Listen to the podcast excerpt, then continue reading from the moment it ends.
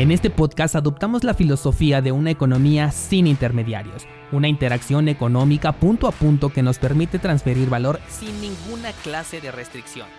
Hemos cambiado las cadenas centralizadas que limitaron nuestra economía durante años por cadenas de bloques que entregan transparencia a nuestra interacción económica. Y todo gracias a Bitcoin. Te doy la bienvenida a Bitcoin en español, un espacio donde somos libres, somos soberanos, pero sobre todo somos descentralizados. Bienvenidos descentralizados, hoy es día de abordar las preguntas de la comunidad, pero hoy quiero hacer un episodio un tanto diferente y es que me voy a enfocar en aquellas preguntas que son un poco más complicadas o por lo menos requieren una explicación más profunda. Y como no me gustan las introducciones largas, vámonos directamente con sus inquietudes. La primera pregunta que me han hecho llegar a lo largo de este mes, aunque más bien es un comentario, dice así. Amigo, eres muy pesimista, con tu manera de pensar el mundo haría millones de años que ya no existiría. Este comentario está en un video de YouTube en donde te hablé de los 5 riesgos que existen al utilizar monedas estables, incluyendo DAI. Si eres seguidor de este podcast desde hace tiempo, seguramente ya conoces cuál es mi postura con respecto a las monedas estables. Sin embargo, la información que te he compartido está completamente basada en hechos y cuando hablo de alguna especulación, bueno, pues previamente te digo esto es especulación propia. Pero en este caso, con las criptomonedas estables que son centralizadas, hemos visto ya algunos casos como por ejemplo el de Tether en donde está en riesgo esta eh, estabilidad o incluso está en riesgo que exista la criptomoneda simplemente porque al ser un desarrollo estable y que sí va a competir mano a mano contra las monedas que saquen los gobiernos cuando ya sean digitales, su mera existencia está en riesgo, sobre todo porque van a ser superiores, refiriéndome a que se pueden realizar transacciones con las monedas estables a lo largo de todo el mundo, cosa que no vas a poder hacer, por ejemplo, con el dólar digital, el euro digital, en donde cada una de estas monedas va a tener su propia aplicación con la cual va a poder ser intercambiada, pero probablemente no sea compatible con aplicaciones de otros países para poder realizar intercambios, o al menos no de manera inicial y mucho menos de manera descentralizada. En este caso, ninguno de los dos es un desarrollo descentralizado, pero por un lado uno va a ser obligatorio y el otro es completamente opcional, además de que entre comillas puedes tener un poco el control sobre este token porque lo puedes guardar en una cartera privada, pero aún así no se mitiga el riesgo por completo porque como le pertenece a una empresa, ellos pueden simplemente bloquear el token en el momento en el que quieran, de hecho lo pueden hacer a petición de un gobierno y esto no es ninguna especulación, ya te he hablado en diversas ocasiones de lo que ocurrió con USDC, que es la criptomoneda estable de Coinbase, que de hecho hoy en día se considera como la criptomoneda estable más segura por el hecho de que Coinbase pues ya es una empresa que cotiza en bolsa y que está debidamente regulada. El año pasado el gobierno le pidió precisamente a Coinbase que detuviera los movimientos de ciertas eh, criptomonedas estables, de estas de USDC, por temas de evasión de impuestos y temas de, bueno, ya sabes, ¿no? Todo esto que siempre le meten cuando quieren hablar mal sobre las criptomonedas. Bueno, en este caso en específico había una persona a la que querían retenerle su dinero y efectivamente así fue. Coinbase retuvo esas criptomonedas criptomonedas a pesar de que estuvieran en una cartera bajo el control de, de, esta persona porque realmente el control de todas las monedas estables que son centralizadas está en la empresa que las está respaldando, en la empresa que las está creando. Y bueno pues obligaron a esta persona a deshacerse de esas criptomonedas o a regresarlas simplemente porque se trataba de dinero que estaba relacionado con alguna actividad ilegal. Entonces bueno pues ahí ya son temas eh, aparte, pero el, punto, lo importante de esto es que efectivamente todas las criptomonedas estables que son centralizadas están bajo el control de la empresa que los está respaldando y te los puede quitar o retener en el momento en el que ellos quieran. Entonces, esto no es ninguna especulación, no estoy siendo pesimista,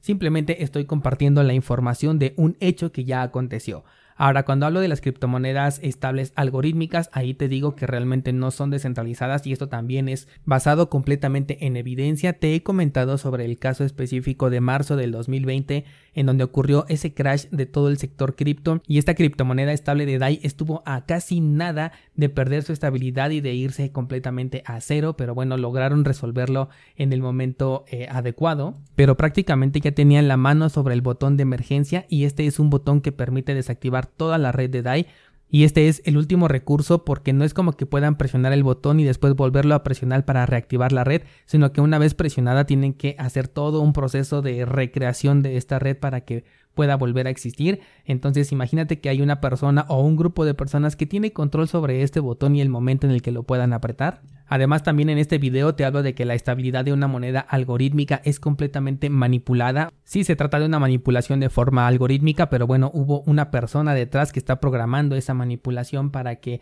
a través del colateral se le dé una estabilidad obligatoria a este token. Y esto es porque la oferta y la demanda hace que este token quiera subir o quiera bajar de precio, pero bueno, ellos lo que hacen a través del protocolo es simplemente negarle a la criptomoneda la oportunidad de subir o bajar de precio a través de diferentes métodos que quieran utilizar, pero finalmente eh, esa estabilidad es artificial porque está obligada. Ahora también a lo largo del tiempo ya tenemos, si no me equivoco, cuatro, si no es que cinco casos de criptomonedas que eran estables de manera algorítmica y cuyo precio se ha desplomado, se ha ido a cero. Tenemos por ahí el caso de, una, de un personaje de Shark Tank Estados Unidos, el cual perdió eh, pues mucho dinero ahí en esta inversión, que además la estaba promocionando, no sé si le pagaban por promocionarla, pero en sus redes sociales le estaba haciendo publicidad y perdió mucho dinero y ahora hasta se quejó y dice que deberían de regular estas empresas justamente porque la criptomoneda estable algorítmica se fue a cero y esto es porque esa, eh, e, ese protocolo que obliga a tener esa estabilidad pues simplemente falló y ese es un riesgo que existe que ya tenemos cuatro o cinco evidencias en el pasado de monedas que ya perdieron su estabilidad entonces argumentar esto sobre DAI y sobre cualquier otra criptomoneda estable algorítmica que salga en el futuro porque por ahí también ya viene una de Cardano todas estas tienen exactamente el mismo riesgo porque se basan en lo mismo, en obligar al token a ser estable. Vámonos con la siguiente pregunta y dice, Daniel, ¿qué tiene que tener un proyecto cripto para que lo veas positivo ya que a todos les encuentras algo negativo? Esta es una pregunta muy interesante que para resolverla eh, necesito que comprendas cuál es la postura que tengo en, en, este podcast y en todo el contenido que yo creo. Vamos a separar dos puntos de vista diferentes. Por un lado el de emprendedor y por el otro lado el de inversionista. Como emprendedor y como fan de la tecnología, hay muchísimos desarrollos de criptomonedas y muchísimos proyectos que me llaman bastante la atención, que me emocionan. Te he platicado, por ejemplo, de Censo, apenas hablamos de Meta Hero. Me gustan las cosas que se están desarrollando sobre Cardano, incluso algunas de las cosas que se han desarrollado en Ethereum, como la de BAT, como la de Chainlink, me gusta IOTA. Todos esos proyectos eh, me ilusionan bastante, pero hay muchos a los que no les meto dinero y eso es porque ahí ya entra mi mentalidad de inversionista, lo cual es completamente independiente a mi postura como emprendedor. Como emprendedor puedo darle seguimiento a muchísimos proyectos, puedo simplemente tenerlos ahí o de vez en cuando visitar nuevamente su página y ver el desarrollo que están teniendo,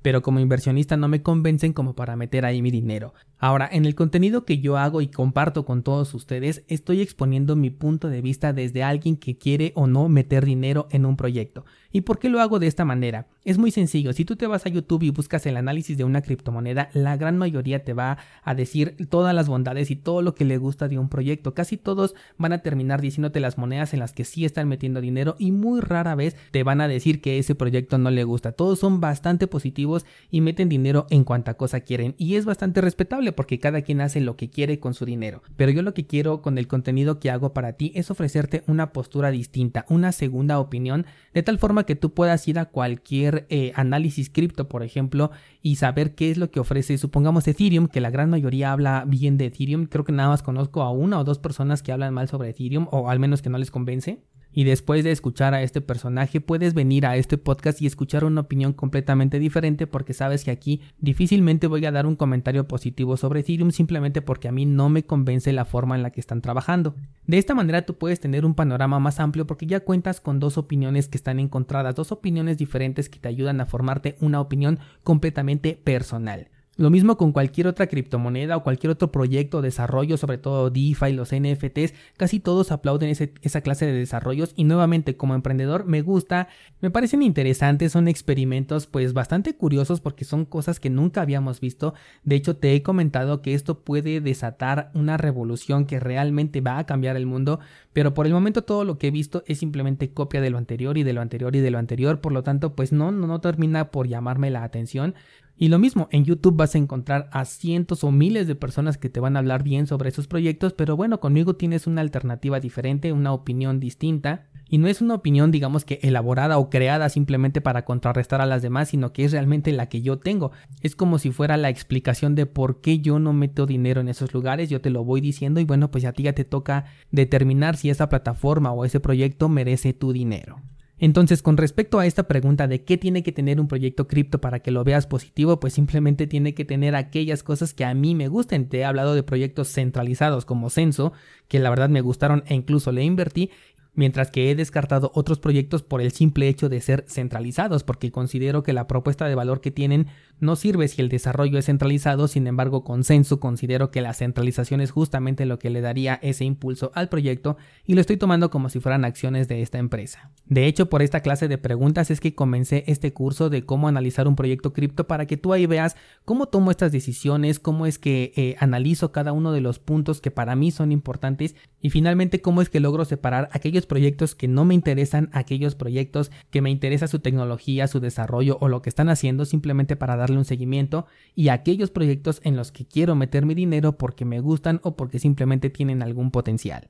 Esto lo encuentras en cursosbitcoin.com diagonal criptoanálisis y considero que ese contenido te va a servir muchísimo para que puedas tomar tus propias decisiones. Vamos con la siguiente pregunta o comentario más bien. Dice, Daniel, ¿por qué no perdonas cuando un proyecto cripto falla si incluso Bitcoin ha fallado en el pasado? Esta pregunta me encanta, es bastante interesante y te la voy a responder. Porque Bitcoin cuando nació nunca te pidió tu dinero, de hecho ni siquiera costaba, simplemente te pedía que experimentaras con tu propia computadora y te entregaba a cambio algo digital llamado Bitcoin. Era algo completamente descentralizado que se hizo sin ningún fin de lucro, no hubo una empresa por detrás, tampoco hubo esa distribución de, ay, le doy 20% a los desarrolladores, 50% para los que me cayeron bien y otro 10% para los que me apoyaron desde el principio y, los demás se quedan con, con la última parte. No, Bitcoin fue completamente diferente y no va a haber ningún otro proyecto que nazca de esta manera, o sea, no se puede replicar el evento que representó Bitcoin. Y cuando estamos hablando de una altcoin, algunas de ellas nacen criticando a otras criptomonedas, incluso algunas critican primero a Bitcoin para sobre ella basar su,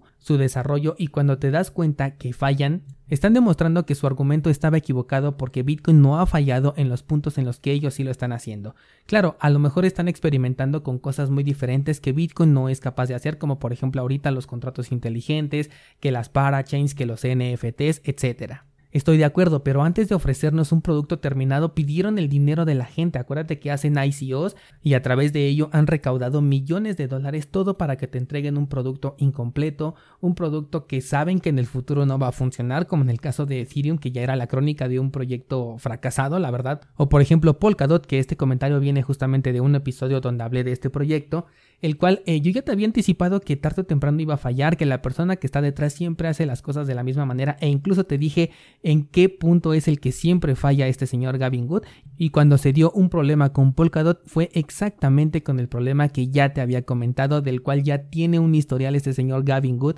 de haber fallado una y otra vez. Entonces me es complicado ser positivo ante este tipo de evidencias. Por un lado, siguiendo con el ejemplo de Polkadot, me llama mucho la atención esto de las parachains, suena bastante interesante, pero cuando veo que está desarrollado de la misma manera en que se desarrolló Ethereum, entonces me doy cuenta que no es un lugar donde quiero meter mi dinero. Si es un lugar que quiero darle seguimiento, lo tengo en mi lista, de hecho, no solo por su precio, sino como proyecto, porque quiero saber qué, qué, le va a aportar a este criptomundo, pero definitivamente no le quiero meter dinero por el momento, porque es un riesgo que no estoy dispuesto a aceptar. Tenemos también, por ejemplo, el caso de iOS con este señor Dan Larimer, que también muchas veces comenté que él abandonaba todo proyecto en el que se mete, siempre lo termina abandonando. Me dijeron que con EOS ya era diferente. Eh, tuve varios debates con algunos descentralizados, incluso en otro grupo al que pertenezco también hubo una persona que me estuvo debatiendo mucho esto porque dice, bueno, el hecho de que ya haya dejado dos proyectos no quiere decir que vaya a dejar el tercero. Y meses después sale la noticia de que Dan Larimer abandona iOS y ahora ya está haciendo un nuevo proyecto. Entonces cuando ya tienes cuatro veces este antecedente, pues te hace pensar que el quinto va a correr con la misma suerte, ¿no crees? O al menos a mí así me lo parece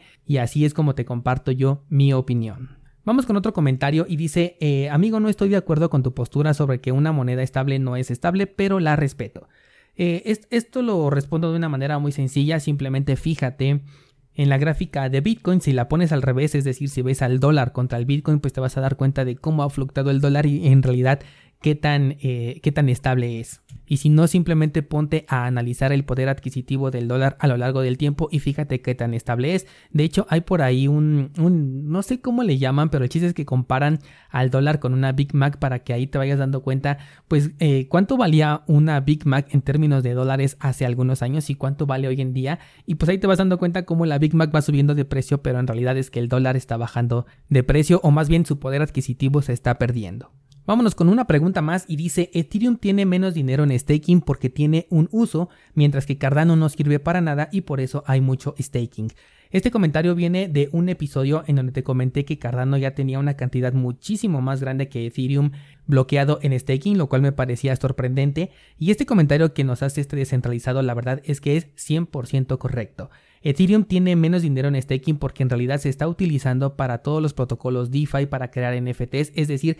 sí tiene todo un ecosistema en el cual hay gente que lo está utilizando, mientras que con Cardano no puedes hacer ninguna otra cosa más que holdearlo si es que confías en el proyecto y bueno, pues teniendo la oportunidad de que mientras holdeas eh, obtienes alguna ganancia a través del staking, pues por supuesto que lo vas a meter ahí. Tiene toda la razón este comentario que me hace el descentralizado y estoy seguro que vamos a ver un cambio en esto cuando los contratos inteligentes en la red de Cardano ya sean una realidad si es que realmente eh, lo cumplen porque con lo popular que ya se hizo este proyecto creo que también va a tener mucha interacción, van a haber muchos desarrollos, de hecho ya existen estos desarrollos eh, en línea, pero pues todavía no se pueden utilizar porque los contratos inteligentes nada más están disponibles para los desarrolladores para que hagan sus, eh, sus proyectos, pero como usuarios aún no tenemos ningún beneficio. E incluso cuando los contratos inteligentes ya sean una realidad, va a ser muy complicado que alcance a, la adopción que ya tiene Ethereum, simplemente porque, bueno, ellos nacieron desde el 2016, aunque cuenta con la ventaja de que ahora hay mucha más gente dentro de este sector,